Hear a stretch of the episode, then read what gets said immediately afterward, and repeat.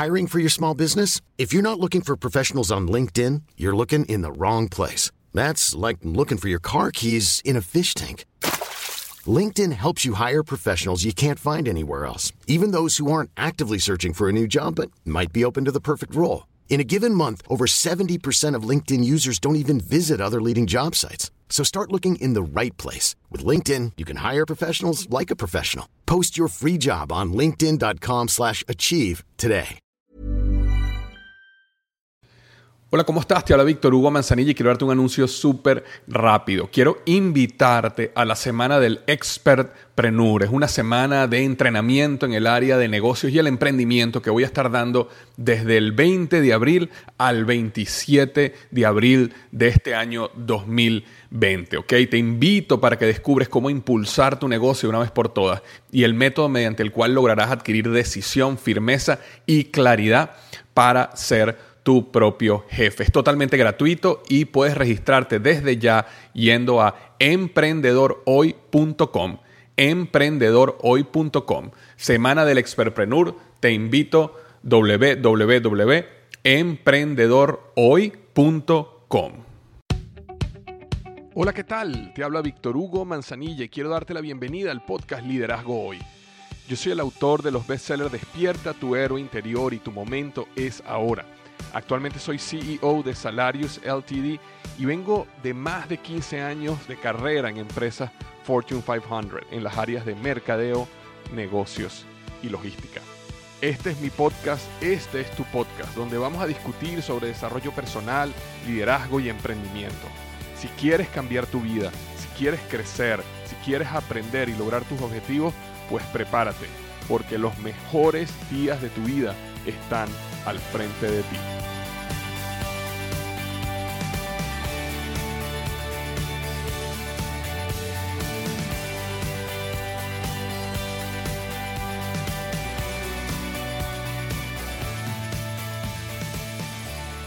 Hola, ¿qué tal? Bienvenido al episodio número 172 del podcast Liderazgo Hoy. El tema que vamos a estar tocando hoy es siete conceptos erróneos del dinero que te están alejando de la riqueza. Siete conceptos erróneos del dinero que pueden estar alejándote de la riqueza. Nosotros crecemos y somos influenciados por diferentes aspectos, nuestros padres, nuestra crianza, la situación económica donde vivimos o crecimos, nuestra religión, nuestras creencias espirituales, sea lo que sea, nosotros vamos creciendo y se va creando un patrón, un paradigma, un estado de creencias que en el futuro puede ser que te alejen del dinero, que te alejen de la riqueza. Y yo asumo que si tú estás escuchando este podcast es porque eres una persona que está buscando riqueza, que está buscando crecer, que está buscando desarrollarse, que está buscando construir sus sueños y hacer sus sueños realidad. Entonces, es importante revisar si alguno de estos siete conceptos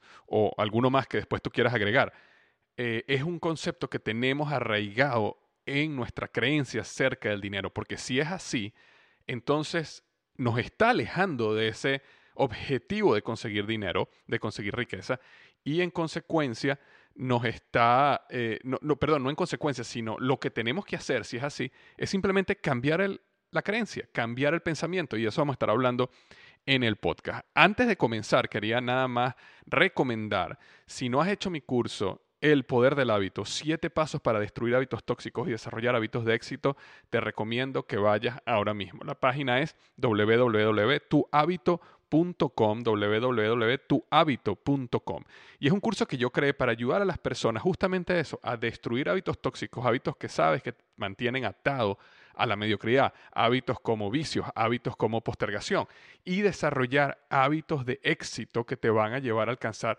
lo que tú quieras alcanzar. Tu vida, lo que tú seas dentro de 3, 6, 9 meses, un año, va a depender de los hábitos que desarrolles hoy. Si tú quieres tener una vida exitosa, necesitas tener hábitos de éxito y necesitas eliminar hábitos tóxicos. Por eso, no dejes de hacer el curso gratuito, El Poder del Hábito, 7 Pasos para Destruir Hábitos Tóxicos y Desarrollar Hábitos de Éxito en www.tuhabito.com. Y lo segundo que quiero decirte rápidamente es que si quieres saber un poco más de mis proyectos, si quieres seguir acerca eh, o ver sobre mis artículos del blog, eh, cualquier proyecto que estoy haciendo, conferencias, libros, cursos, no dejes de seguirme en mis redes sociales, ahí donde normalmente estoy mostrando en qué estoy en el día a día.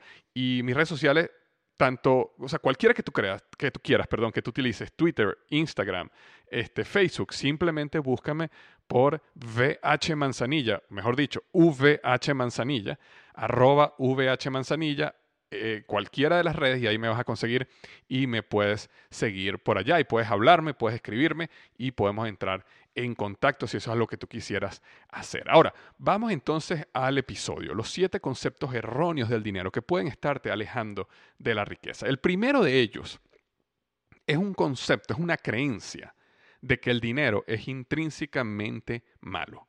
El dinero es intrínsecamente malo.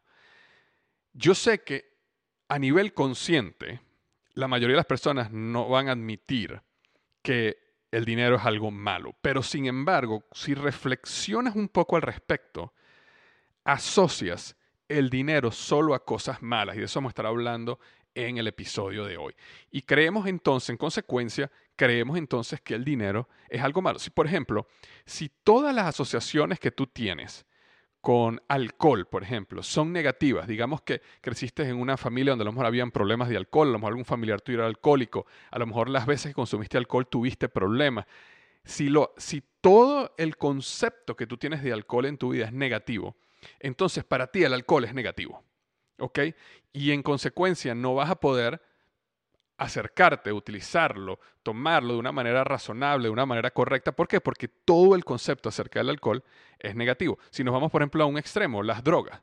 Cuando nosotros, yo recuerdo cuando yo estaba creciendo, las campañas de drogas que, que habían en mi, colegio, en mi institución, por mis padres, en la televisión, era siempre que había una conexión entre las drogas y lo negativo. Las drogas y un mal futuro. Las drogas y la cárcel. Las drogas. Y entonces, eso creó, creó gracias a Dios, en mí un rechazo a probar las drogas, porque todo lo que yo asociaba con las drogas tenía que ser negativo.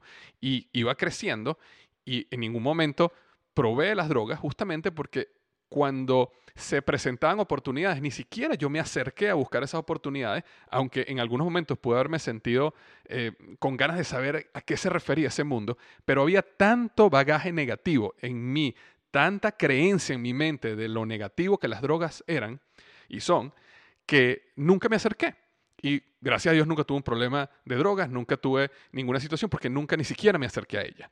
Entonces, estos, estos conceptos y estas maneras de pensar, en, en algunos casos son positivas, como por ejemplo en las drogas, y tú quieres asegurarte que tu hijo, que tus familiares, que tus amigos tienen un concepto negativo de, de las drogas, especialmente las drogas que está científicamente probado que son negativas. Yo, sé que cuando entramos en el mundo de las drogas, entramos en un mundo gris donde también podemos decir, bueno, el café es una droga, el alcohol es una droga, eh, la marihuana es una droga, este, la cocaína es una... Entonces ya empieza a entrar en un mundo donde, bueno, algunas no son tan malas, otras este, son buenas, otras son buenas para tu salud, otras son completamente malas. Entonces no, no, quiero entrar en esos detalles, sino simplemente en general, ¿ok? Digamos, las drogas que sabemos que son eh, completamente malas y que está completamente comprobado que son malas. Digamos, la heroína, por ejemplo, es una droga que no existe, en, mi opinión, ningún caso de gente que consuma heroína y que esté mejor después de consumirla, ¿no? Entonces, eh, esa creencia acerca de todo lo que rodea el mundo de las drogas es malo, me llevó a mí a crecer de una manera donde naturalmente, consciente e inconscientemente, subconscientemente, no estaba acercándome ahí, no quería, no me llamaba la atención, no quería saberlo. Y, y nuevamente, inclusive en los momentos donde tuve cierta curiosidad, nunca di un paso más allá, porque mi subconsciente estaba programado a que todo ese mundo era negativo. ¿Ok? Entonces, ¿qué pasa con el dinero? El dinero, a medida que crecemos, bien sea porque tuvimos ausencia de dinero, bien sea porque tuvimos abundancia de dinero y vimos cómo abundancia de dinero a lo mejor dividió a la familia o causó problemas o inclusive la, falta de dinero nos llevó a, momentos duros donde no teníamos que comer o tuvimos que perdimos las casas o perdimos eh, cosas en nuestra vida, momentos traumáticos. Bien sea simplemente porque eres parte de una organización, una religión, un grupo espiritual donde eh, bajo ese deseo de desconectarse de eh, las ataduras terrenales, digámoslo así, una de las maneras que utilizan es simplemente asociar el dinero con mal, pero sea lo que sea, podemos crecer y podemos asociar el dinero como algo malo. Entonces, intrínsecamente es malo. ¿Y qué es lo que pasa con eso? Que así de la misma manera, como yo no me acercaba a las drogas porque tenía, digamos, el, coco lavado, coco wash, acerca de las drogas a nivel consciente y inconsciente, o e inconsciente, perdón, también sucede con el dinero. Entonces nosotros mismos nos autosaboteamos en el proceso de buscar dinero, nosotros mismos saboteamos oportunidades que tenemos de buscar dinero porque tenemos pensamientos limitantes y creencias incorrectas donde nosotros asociamos que el dinero es malo. Y recuerda, tu subconsciente, como a lo mejor me he escuchado decirlo antes, es como que si tú tuvieras una fábrica con mil obreros trabajando día y noche por hacer realidad lo que tú crees que es verdad. Y tu subconsciente naturalmente siempre se va a alejar de lo que tú crees que es malo y se va a acercar a lo que tú crees que es bueno. Nuevamente, no es que el subconsciente se va a alejar de lo malo o se va a acercar a lo bueno, a lo que tú crees que es malo o a lo que tú crees que es bueno. Y hay una gran diferencia ahí. Entonces, tu subconsciente siempre va a estar trabajando, si tienes esta creencia que el dinero es intrínsecamente malo, el subconsciente va a estar trabajando constantemente en alejarte de oportunidades, en sabotear oportunidades, en que pierdas dinero que ganas, porque el subconsciente no quiere estar cerca de algo que tú consideras que es malo. Entonces es importante comenzar con este punto de que el dinero es intrínsecamente malo. Y yo quiero, a través de este episodio de hoy, plantearte una tesis de que probablemente es lo contrario a lo que tú crees. Y eso es lo que voy a ir a través del podcast. El, dinero potencialmente es intrínsecamente bueno, pero de todas maneras, ni siquiera lleguemos ahí. Vamos a comenzar con que el dinero es neutral. ¿Ok? La manera como yo defino el dinero es neutral. El dinero no es bueno ni el dinero es malo. Yo creo que el dinero maximiza la realidad de lo que tú eres. ¿Por qué? Porque como el dinero te da opciones, entonces a medida que uno tiene más opciones enfrente de uno, uno va a escoger las opciones que más le conviene. Y en ese momento la realidad de lo que uno es es más fácil llevarla a cabo. Por ejemplo, si tú eres una persona que eres naturalmente generosa, ¿ok? Te gusta ayudar a los demás, sientes un deseo para ayudar a los demás. A medida que tengas más dinero, más oportunidades te está dando el dinero para ser más generoso o más generosa. Pero también si tú eres una persona egoísta, mientras más dinero tienes, ese deseo egoísta de no compartir, de no perder, de acumular, de, que, de que todo esto que tengo no quiero que se pierda, eh, se, va a hacer, se va a acentuar más y te va a hacer una persona más egoísta. ¿Ok? Eh, nosotros teníamos un dicho que decía, si tú eres un idiota, con dinero eres un gran idiota. Y es verdad, el dinero simplemente maximiza lo que tú, lo que tú eres. Eh, una persona que está enfocada en dañar a los demás sin dinero, una persona que está en el trabajo siempre metiendo cizaña, chisme, tratando de meterle el pie a una persona con una zancadilla, una persona que esa es su vida sin dinero, con dinero, ahora tiene muchísimas más opciones para seguir metiendo zancadillas, para seguir hablando chisme, para seguir creando rumores falsos, porque ahora tiene más recursos. Entonces, no es que el dinero es intrínsecamente malo, sino que muchos de nosotros tenemos áreas de nuestra vida que no hemos sanado, que no hemos trabajado, que tenemos escondidas, y el dinero es lo que va a hacer que ya salgan a la luz. Entonces el problema no es el dinero, el problema somos tú y yo. Que tenemos que prepararnos para que en el momento que llegue el dinero, esas áreas estén sanadas. Si nosotros somos personas egoístas, tenemos que trabajar al respecto. Tenemos que sanar ese egoísmo, tenemos que entender la vida de una manera, tenemos que cambiar nuestra perspectiva para que cuando tengamos dinero, la la verdadera maldad no salga. Ahora, yo quiero aclarar algo. En eh, eh, mi opinión no es que nosotros los seres humanos somos intrínsecamente malos. Ese es otro problema. Así como creemos que el dinero es intrínsecamente malo, a veces creemos que los seres humanos somos intrínsecamente malos. Y de hecho hay un concepto que viene mucho de la religión, de que nosotros nacemos ya malos. Eh, yo particularmente, y esta es mi opinión, y yo no soy teólogo ni, ni nada por el estilo, pero mi opinión no es esa. Mi opinión es que nosotros somos intrínsecamente buenos, ¿ok? Y que en la vida, eh, traumas, eh, situaciones, golpes de la vida, eh, malas enseñanzas, situaciones nos van transformando y van desarrollando en nosotros ciertos traumas y ciertos problemas que nos llevan a actuar de una manera incorrecta. Pero yo creo, una de las convicciones más profundas que yo tengo es que todo ser humano es inocente a nivel del alma. inclusive una persona que hace cosas horribles a nivel del alma es una persona inocente. Lo que pasa es que la vida lo ha llevado por una serie de situaciones que han creado una programación una, en su mente que lo lleva a ver la vida de una manera incorrecta y lo lleva a tomar decisiones que son incorrectas. No estoy diciendo que esa persona no debe, eh, que esa persona es inocente, yo no estoy diciendo eso. La persona hizo algo malo y necesita ser eh, juzgada por eh, un juez o la policía, o sea, tratada como tiene que ser tratado si, si hizo algo a nivel de que tiene que ir a la cárcel, por ejemplo. Sin embargo, a nivel del alma, esa persona es inocente. Y cuando uno estudia su pasado, normalmente uno llega a conclusiones donde rara vez la persona nació de esa manera. Yo sé que eh, a nivel de psicología existe eh, cierta, un muy pequeño porcentaje de la población que puede nacer con un problema genético que los lleva a ser este, eh, malos por naturaleza, pero es un porcentaje extremadamente pequeño. la gran cantidad de personas que, crecen y hacen daño en el mundo son personas que crecieron y situaciones los llevaron a transformarse en malos. ¿ok? Ahora, no estamos hablando hoy de la psicología humana específicamente y de nosotros como seres humanos, sino específicamente del dinero.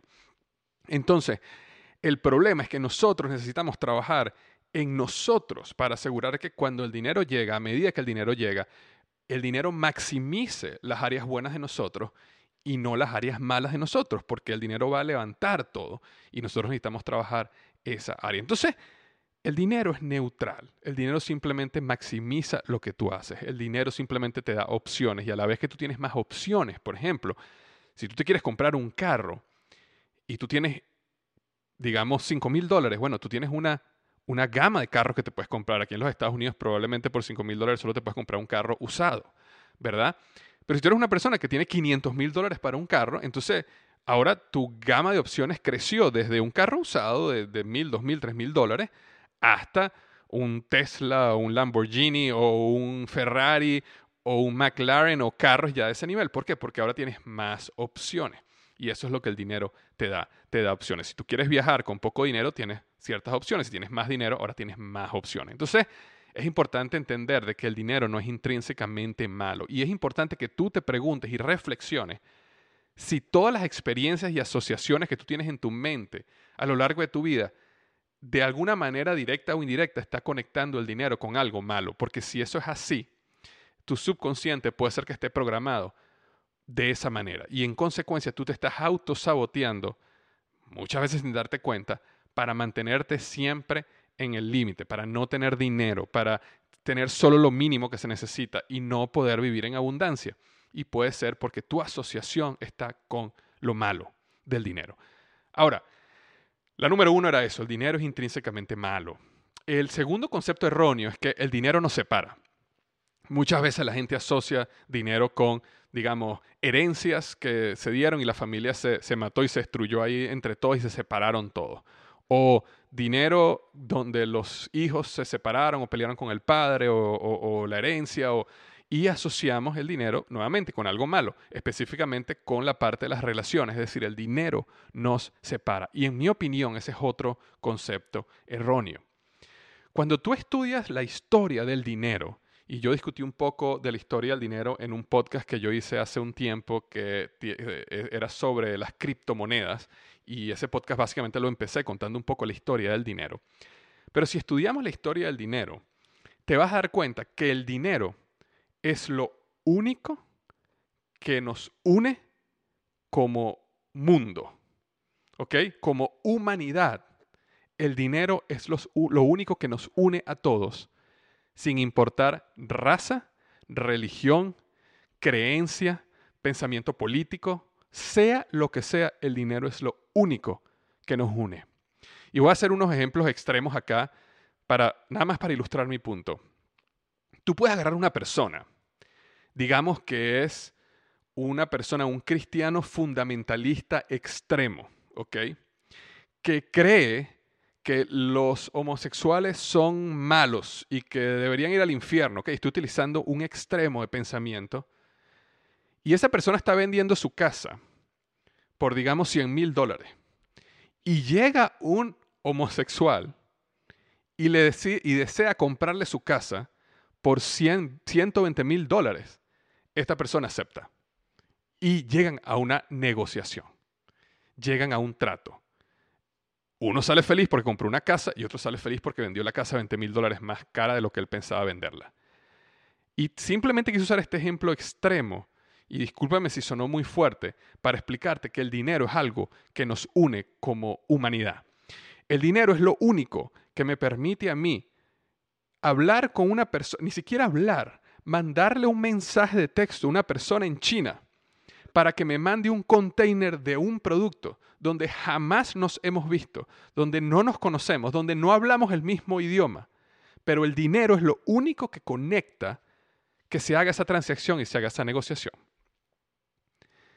Entonces, ¿qué quiero transmitirte con esto? Que necesitamos quitarnos el concepto de que el dinero separa, el dinero une, el dinero une, porque el dinero es lo único que permite, y, es así, no, no, no, yo, yo, simplemente no, no lo estoy, ¿cómo decirte? No, no es que estoy de acuerdo, lo estoy apoyando, simplemente te estoy diciendo los hechos.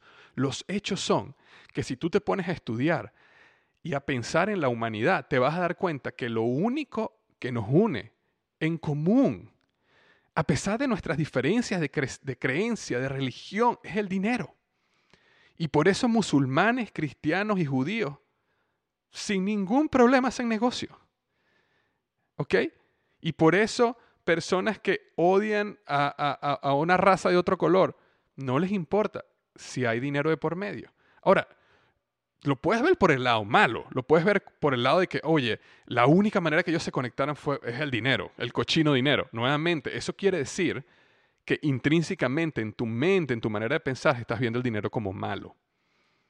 Por otro lado, lo puedes ver como, wow, es lo único que pudo unir estas dos personas en una relación, así fuera temporal. Fue una transacción comercial, fue justamente el dinero.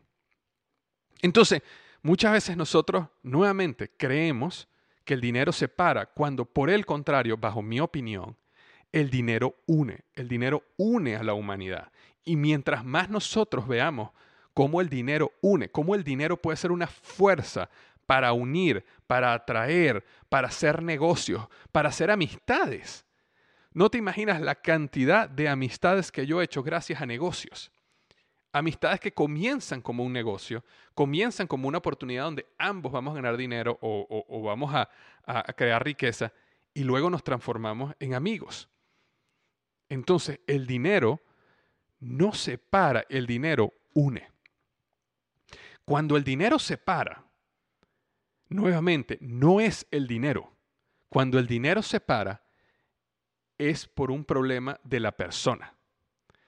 Por eso, dos personas pueden hacer una transacción comercial, pueden hacer un negocio y puede haber movilización de dinero sin ningún problema. Inclusive pueden desarrollar una amistad y otras dos personas pueden hacer la misma transacción y todo termina en un fracaso, una ruptura, un problema.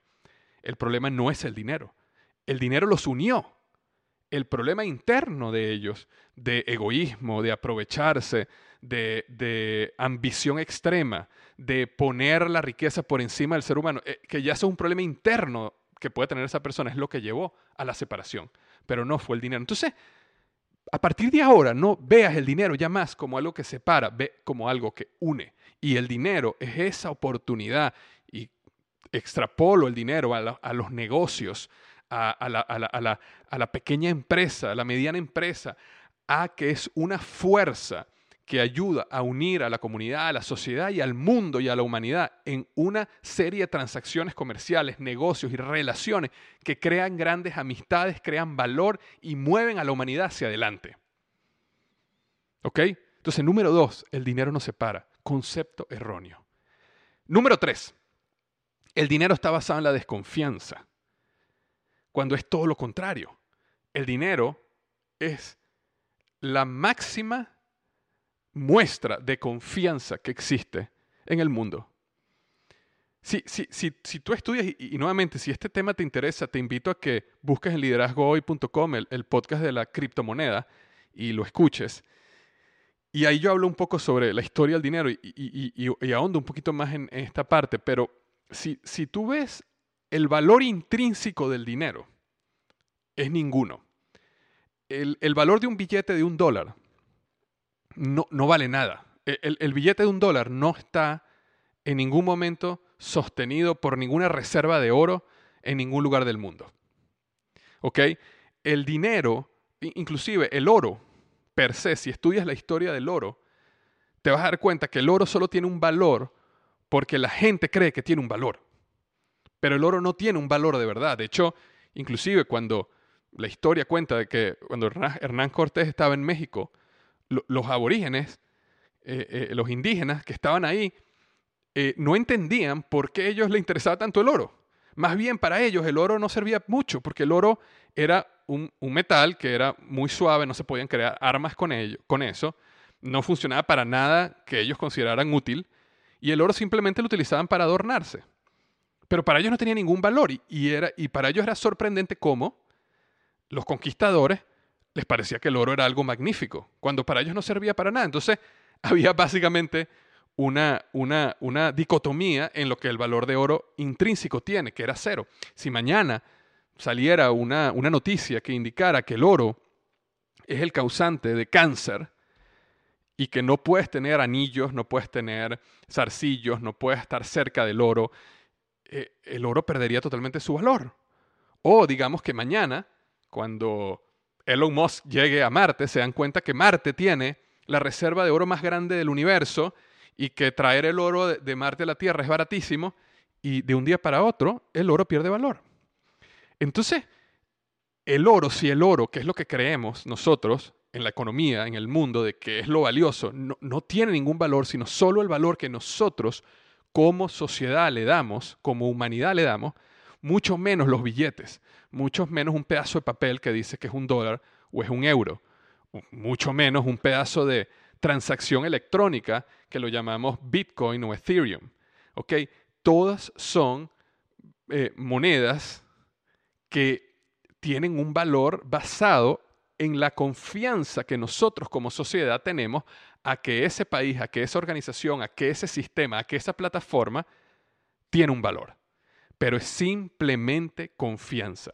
Es simplemente lo que nosotros creemos que vale en conjunto. Y es un concepto interesante de discutir y entender y reflexionar. Entonces, el dinero no está basado en desconfianza, más bien el dinero es confianza. El dinero es justamente lo que nosotros creemos como sociedad que algo vale. Y cuando tú vendes tu carro y a cambio de eso recibes 5 mil dólares, tú estás dando algo que, tiene un valor, que tú lo puedes tocar, que tiene hierro, que tiene una pantalla, que tiene un computador, que, que, te puede llevar del punto A al punto B, tú estás cambiando eso por un número en una cuenta bancaria, donde tú estás confiando completamente que ese banco el día de mañana no va a borrar esa línea de tu cuenta bancaria. Digamos que te pagaron en billetes. Bueno, tú estás confiando en que ese billete, cuando tú vayas al banco, el banco te va a decir, sí, yo lo puedo recibir. Imagínate que tú fueras con el billete al banco y cuando llegas al banco le decimos, no, nosotros no, ya, a partir de hoy decimos no trabajar más con dólares. Imagínate eso. Entonces ya no valdría, no valdría nada lo que tú tienes. Entonces el dinero eh, intrínsecamente está basado en la confianza que la humanidad tiene en el sistema financiero que ha sido creado básicamente, eh, ¿cómo es la palabra? En inglés sería out of thin air de, aire. Y así es. Por eso cuando las personas, me cuando las personas dicen, ¿cómo puedes tener confianza en Bitcoin o Ethereum si eso no está fundamentado en nada? El dólar tampoco, el euro tampoco. Y que se diga de otras monedas muchísimo menos, eh, eh, eh, muchísimo menos valiosas. por ejemplo, en este momento que yo estoy grabando este podcast, que estamos en, en octubre del 2018, la situación que está pasando en Venezuela, donde la hiperinflación está a niveles impensable. ¿Por qué? Porque cada día la gente tiene menos confianza en la moneda. ¿Por qué? Porque, bueno, hay muchas razones, pero una de ellas es que el gobierno sigue imprimiendo billetes, sigue transfiriendo dinero a cuentas bancarias a manera electrónica sin ningún fundamento. Simplemente porque es como que yo tuviera una hoja de Excel o una hoja de Word y yo simplemente dijera, oh, quiero tener 500 mil dólares más y escribiera 500 mil dólares más, enter, y ya yo tuviera 500 mil dólares más en mi cuenta. Y quizás mañana necesitaría un millón porque me quiero comprar un carro de un millón de dólares. Entonces pusiera, ahora quiero un millón y tú agregas un millón y le das enter. Eso es lo que está haciendo el gobierno. Y en consecuencia de todas esas transferencias falsas y fundamentos eh, eso está haciendo que cada día, cada día el bolívar valga menos, menos, menos, menos, menos, menos, y la inflación se coma completamente cualquier programa que ellos supuestamente quieran hacer para mejorar la economía.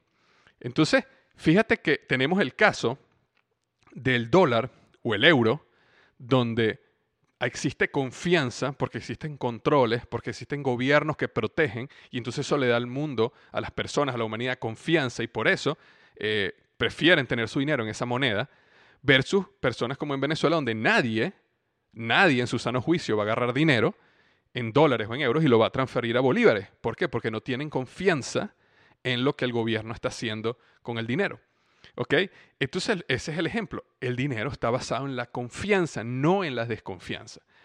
Y ese es el concepto erróneo número tres. Acuérdate, el número uno es el dinero es intrínsecamente malo, el número dos el dinero no se para y el número tres el dinero está basado en la desconfianza. Son tres conceptos erróneos del dinero que, nuevamente, pueden estarte alejando de la riqueza. El número cuatro es, si quieres riqueza, necesitas buscar dinero. Uno de los conceptos que yo considero más erróneos cuando, cuando uno quiere riqueza es que el ser humano, naturalmente, como nosotros siempre estamos buscando hacer el mínimo esfuerzo para obtener los mejores resultados, ¿verdad? Eh, y simplemente una medida de nuestro cerebro de eh, disminuir el consumo de calorías, de preservación, de ahorro. Cuando tú dices que riqueza está conectada con buscar dinero, automáticamente el cerebro dice que si yo quiero riqueza, entonces yo tengo que buscar la manera más rápida de conseguir dinero. Es decir, tu norte está en conseguir dinero. ¿Y qué es lo que eso hace? Que a nivel subconsciente, las decisiones que tú vas a tomar en la vida van a ser solamente por conseguir dinero. Y el problema cuando tú tomas decisiones bajo, bajo, esa óptica es que la mayoría de las decisiones son decisiones que te pueden dar dinero en el corto plazo, pero no te pueden dar dinero en el largo plazo. Y en el siguiente punto vamos a hablar un poco más de lo que sería el concepto de riqueza como, como, riqueza. Pero, ¿qué es lo que pasa? Realmente, la riqueza que viene del dinero, y ahorita vamos a hablar más de eso, viene cuando tú resuelves un problema de la sociedad. Cuando tú resuelves un problema de la sociedad, la sociedad está dispuesta a pagarte por ese problema que tú estás resolviendo. Entonces, cuando tú buscas directamente dinero y te brincas la resolución del problema, nuevamente puedes hacer un negocio rápido, puedes conseguir dinero de manera rápida, puedes hacer una trampita aquí, una trampita allá. Puedes inclusive este, eh, romper tus valores para conseguir dinero. ¿Por qué? Porque estás buscando riqueza. Pero se te olvida de que el concepto la realidad para conseguir dinero viene como consecuencia de resolver un problema real en la humanidad, en la sociedad. Entonces, cuando una persona, por ejemplo, yo estuve 15 años en, el mundo corporativo, 12 años en Procter Gamble, 3 años en Office Depot, ambas empresas grandes, Fortune 500, y muchas veces mi equipo, personas que reportaban a mí, yo sabía que ellos deseaban ser promovidos, ascendidos. Deseaban ser ascendidos porque querían hacer más dinero, querían hacer un bono, más grande, ¿verdad? Este, y también la significancia, la importancia y todo lo que viene unido a un ascenso. Sin embargo, las personas que siempre, invariablemente conseguían ser ascendidas eran las personas que estaban en constante búsqueda de problemas y en constante búsqueda de resolverlos si, yo soy un, si yo como jefe tengo una persona abajo que no me trae problemas, sino me trae soluciones, eso para mí vale oro como jefe. ¿Ok? Y entonces esa persona es la primera que yo voy a asegurar que tenga un salario justo o mejor, un salario mejor que justo es la primera persona que yo voy a buscar ascender. ¿Por qué? Pues yo no quiero que esa persona se me vaya. Yo no quiero que esa persona esté pensando en otro trabajo en otro lado. Yo quiero que esa persona quiera estar conmigo. ¿Y cómo la voy a recompensar? Con dinero, con bonos, con flexibilidad, con muchas cosas. ¿Pero por qué? Porque esa persona me estuvo resolviendo problemas constantemente. Pero la gran mayoría de las personas no están resolviendo problemas, sino están creando problemas. Y no entienden que resolver problemas es la clave para tú tener éxito en la vida, para tú conseguir dinero que te lleva a tener riqueza. Si tú tienes un negocio, el negocio no es cuánto yo lo compro y a cuánto yo lo vendo para ganar un margen. Eso es una parte del negocio, pero eso no es lo esencial del negocio. Lo esencial del negocio es qué problema tiene mi cliente, mi potencial cliente, que yo voy a resolver con este producto. Y cuando tú logras definir eso, entonces, y te enfocas en conocer al cliente y te enfocas en resolver su problema, en ese momento entonces tu producto va a ser exitoso, en consecuencia tendrás venta, en consecuencia tendrás dinero y en consecuencia tendrás ganancia. Entonces, si tú quieres riqueza, no busques dinero. Si tú quieres riqueza, busca resolver problemas, que eso te va a llevar luego al dinero, pero es el mejor camino para tú poder llegar a la riqueza. Ok, entonces el número 5 era, perdón, el número 4 era si quieres riqueza necesitas buscar dinero, ese es el concepto erróneo. La verdad, eh, según mi opinión, es si quieres riqueza necesitas resolver problemas. La número 5 es la riqueza es proporcional a cuánto dinero ganas. Ok, y entonces ahora voy a este segundo paso. Digamos que tú logras resolver problemas, estás haciendo dinero, fuiste ascendido, tienes un, un salario muchísimo más grande, ahora tienes un bono muy jugoso o tienes un negocio creciendo y estás facturando mucho dinero. Y a veces asociamos o creemos que la riqueza es proporcional al dinero que ganamos. Y eso, en mi opinión, es otro concepto erróneo. Para mí la riqueza, y este es un concepto personal, y te lo te invito a que reflexiones al respecto, para mí la riqueza es, tiene que, la riqueza no se mide en dinero, la riqueza se mide en tiempo. ¿Y cómo es eso, Víctor, que se mide en tiempo? Y aquí estamos hablando bajo un modelo económico, ¿ok? No, Obviamente que la riqueza, eh, uno se puede sentir, uno puede sentir riqueza si tiene una, eh, tu familia, o amigos, todo eso contribuye, ¿verdad?, a la plenitud de la vida. Pero aquí estamos hablando básicamente desde el ángulo financiero y económico.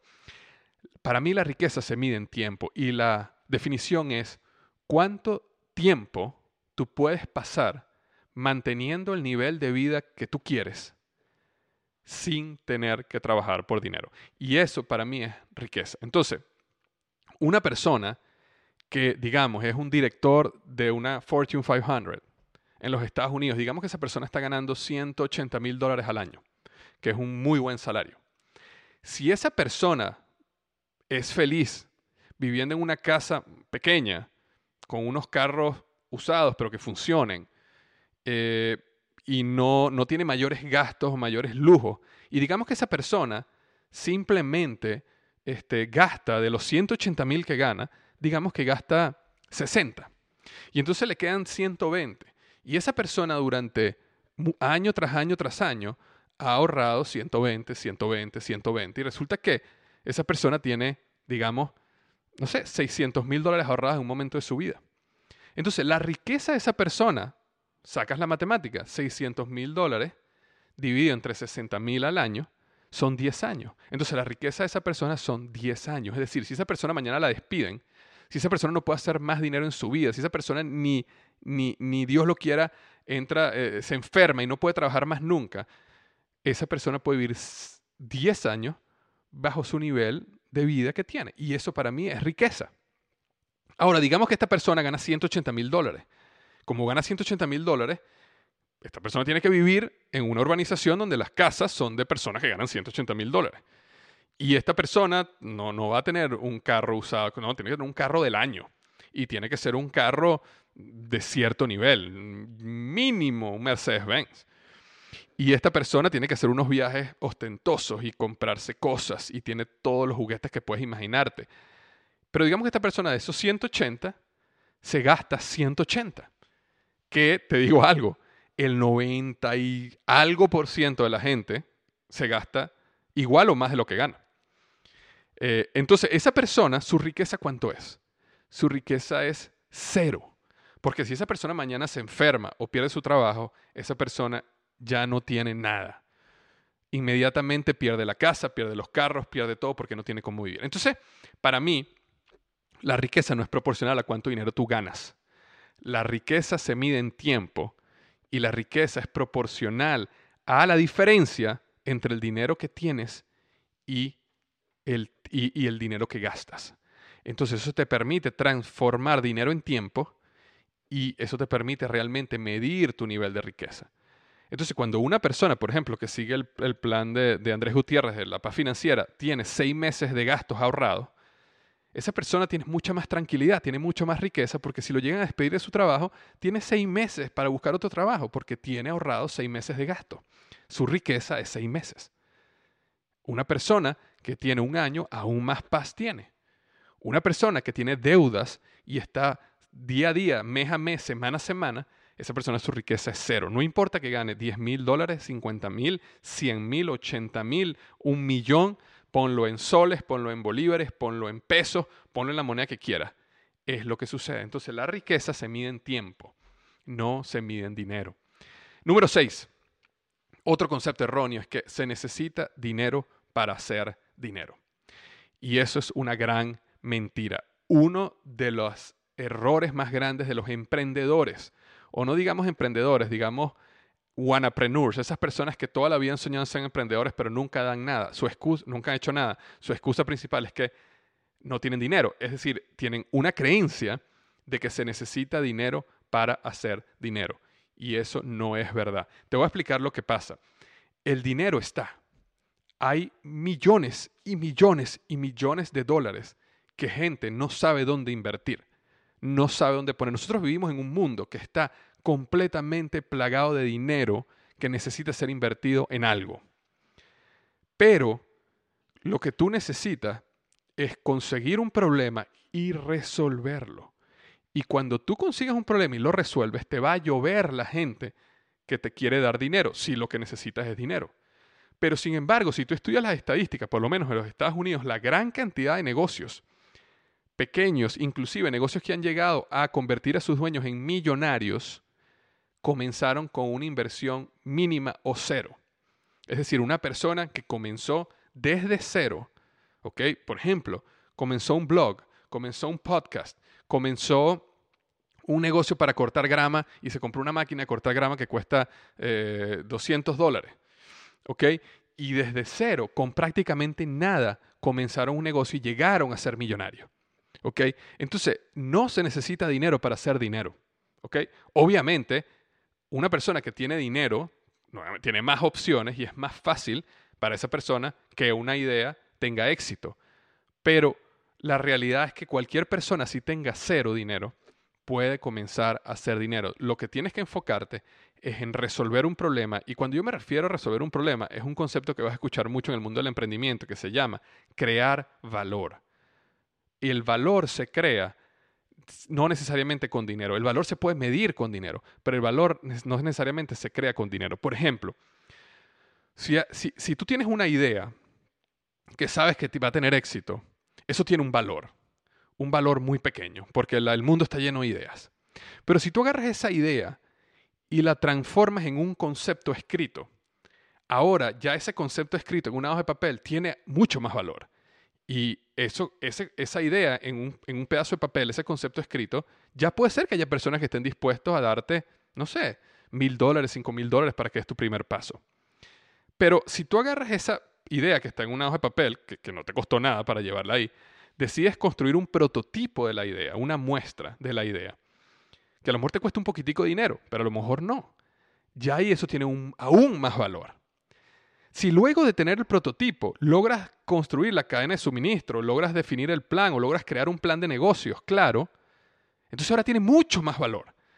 Y fíjate que todos los pasos que yo te he mostrado son pasos donde tú lo que vas haciendo es crear valor, desde una idea en tu mente hasta un plan de negocios escrito, claro y bien definido, o inclusive hasta voy a empezar a venderlo yo desde mi página web, desde mi casa, sí venda poquito, pero voy a empezar a venderlo. Y ya cuando tienes un producto, y ya cuando tienes unas ventas, aunque sean pocas, pero tienes ventas, tienes gente que lo está usando, ahora tiene muchísimo más valor. Entonces, una compañía, una empresa puede valer cero en enero, puede valer mil dólares en febrero, puede valer 500 mil dólares en diciembre y puede valer 10 millones de dólares el otro diciembre porque a medida que empiezas a dar los pasos, empiezas a crear valor, empiezas a crear algo concreto y ese proceso va agregando el valor de la empresa y el valor, o sea, el, valor quiere decir lo que, lo que la gente estaría dispuesto a pagarte por comprarte la idea, la empresa. Pero entonces tu objetivo no es que tú necesitas dinero para hacer dinero, tu objetivo es cómo yo, con los recursos que tengo, puedo ir agregando valor poco a poco hasta el punto donde ya haya personas que estén interesadas y puedan darme dinero si, si necesitas dinero. Porque puede ser que tú tomas la decisión de voy a crecer lento, no voy a crecer tan rápido, pero no voy a pedir dinero, va a ser una mínima inversión y de esa manera yo logro capitalizar y logro mantener eh, me logro mantener como dueño de la compañía 100% en el largo plazo y logras crecer, aunque sea más lento, pero creces. Sin dinero, construiste dinero. Entonces, el dinero se crea de la nada. El dinero, tú no necesitas dinero para conseguir más dinero. El dinero se crea de la nada. Una idea en tu mente, pasarla a un pedazo de papel, ya creó valor, ya creó dinero. Una idea pasada a un pedazo de papel, a un pequeño prototipo que tú hagas con, con materiales que consigas en una tienda, ya creaste valor, aumentaste el valor, ahora vale más dinero.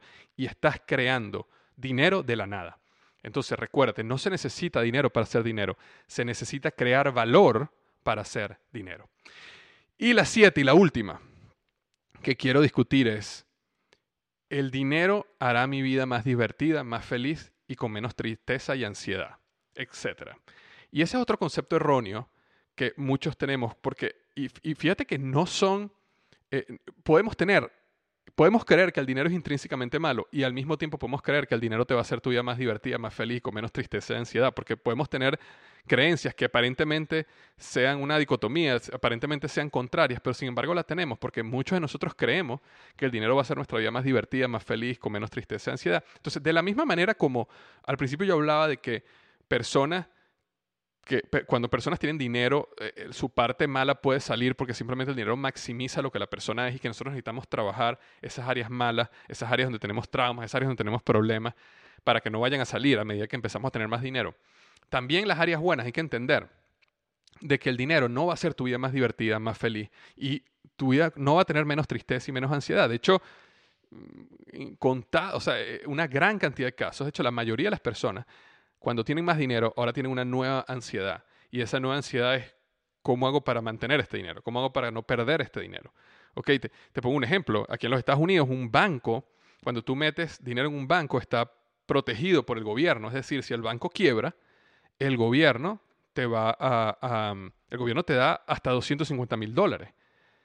Pero imagínate si tú tuvieras 10 millones de dólares. Entonces, si tú tienes 10 millones de dólares, tú los metes en una cuenta de un banco, si ese banco llegara a quebrar, el gobierno solo te va a devolver 250 mil. ¿Ok? Entonces, tú vas a tener que, este, eh, de alguna manera, proteger los otros 9 millones mil dólares que tú tienes. ¿Cómo haces eso? ¿Cómo lo proteges? Eso te da otros niveles de estrés, otros niveles de ansiedad. ¿Dónde lo coloca? Y eso, todo eso, es un, otro nivel de problema. ¿Que te quita la tristeza? No te quita la tristeza. Eh, inclusive, personas que yo conozco que han llegado a tener mucho dinero, luego que lleguen a tener mucho dinero, como antes la pasión por llegar a tener dinero, la pasión por llegar a tener riqueza, los mantenía el día a día trabajando, entusiasmados, esforzándose. Luego que logran tener el dinero, muchos caen en estados depresivos porque, eh, de tristeza, porque ahora no tienen ningún objetivo en la vida, porque ya lograron conseguir el dinero. Y de hecho eso no es solamente con personas de dinero. Un caso súper común y estudiado es de los astronautas cuando van al espacio y regresan del espacio, muchos caen en depresión, porque imagínate, después que tú hayas ido al espacio, después que tuviste la Tierra desde el espacio, después que tú hiciste algo tan grandioso como montarte en un cohete y ir al espacio, ¿qué te va a entusiasmar en la Tierra? ¿Qué, ¿Qué viaje puedes hacer que sea tan o mejor o parecido a lo que ya hiciste? Nada. Y las personas tienden a caer en un estado depresivo. Entonces, el dinero no va a ser tu vida más divertida, el dinero no va a ser tu vida más feliz, el dinero no, no te va a quitar la tristeza ni la ansiedad. El dinero simplemente te va a dar más opciones. Y te va a dar más opciones. Y el dinero te va a dar un problema adicional cuando lo tengas, que es que necesitas conseguir una nueva aventura, un nuevo llamado a la aventura, un nuevo deseo, algo que te lleve a ti a crecer y desarrollarte, que ya no esté conectado con dinero. Porque para muchos de nosotros ahorita, nuestros negocios, nuestros proyectos tienen que ver con construir algo que nos dé libertad financiera, que nos dé riqueza, que nos lleve a tener cierto nivel en la, eh, eh, que queremos económico. Pero luego que alcanzas eso, entonces necesitas buscar otra cosa. Ah, para algunas personas puede llegar a ser, ok, ya, ya, ya no quiero ser millonario, ahora quiero ser billonario y eso los mueve. Pero para muchas personas ya eso no es tan importante y entonces necesitan a lo mejor sumergirse en los deportes o sumergirse en un arte o en un nuevo proyecto, volver a la universidad a estudiar una carrera. Es decir, hacer algo que te lleva a crecer y desarrollarte, porque uno de los mayores Em, en inglés sería drivers, en español es, no sé, esta palabra no existe y te pido disculpas por esta palabra, pero uno de los mayores impulsadores de nuestra energía y nuestra motivación es, la, es, es esa esperanza que tenemos de crear algo que nos dé riqueza. Entonces, en el momento que ya conseguiste riqueza, necesitas buscar otra cosa. Y esa otra cosa a veces para muchas personas no es tan fácil de conseguir. Ok, entonces, esos eran siete conceptos que tenía que pueden ser que estén alejándote de la riqueza, siete conceptos erróneos. Espero que este podcast te haya ayudado, te haya, aunque sea un par de puntos, te haya ayudado a reflexionar un poco más sobre el dinero, lo que es y lo que puede llegar a ser para tu vida. Y espero que te ayude en tu proceso de crear riqueza, lograr tus sueños, alcanzar tus objetivos. Te mando un gran abrazo. Espero que tengas una magnífica semana. Y recuerda, hablando de dinero, eh, si tú eres una persona que quiere monetizar su pasión, si tienes una pasión pero no sabes cómo transformarla en dinero, en riqueza, no dejes de eh, descargar mi guía gratuita que se llama Siete Pasos para monetizar y hacer de tu pasión una realidad para tu vida. Simplemente tienes que ir a www.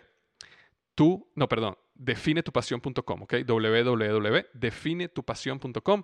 Ahí te descargas la guía y te va a ayudar y te va a llevar por un proceso de siete pasos que te permite definir tu pasión, te permite definir tus habilidades, te permite descubrir cuál es esa necesidad real del mercado, conectar todo y comenzar un plan para alcanzarlo. Te mando un gran abrazo y recuerda que los mejores días de tu vida están al frente de ti. Y una última cosa que casi se me olvidaba era que recuerda lo que hablo siempre de las tres Cs.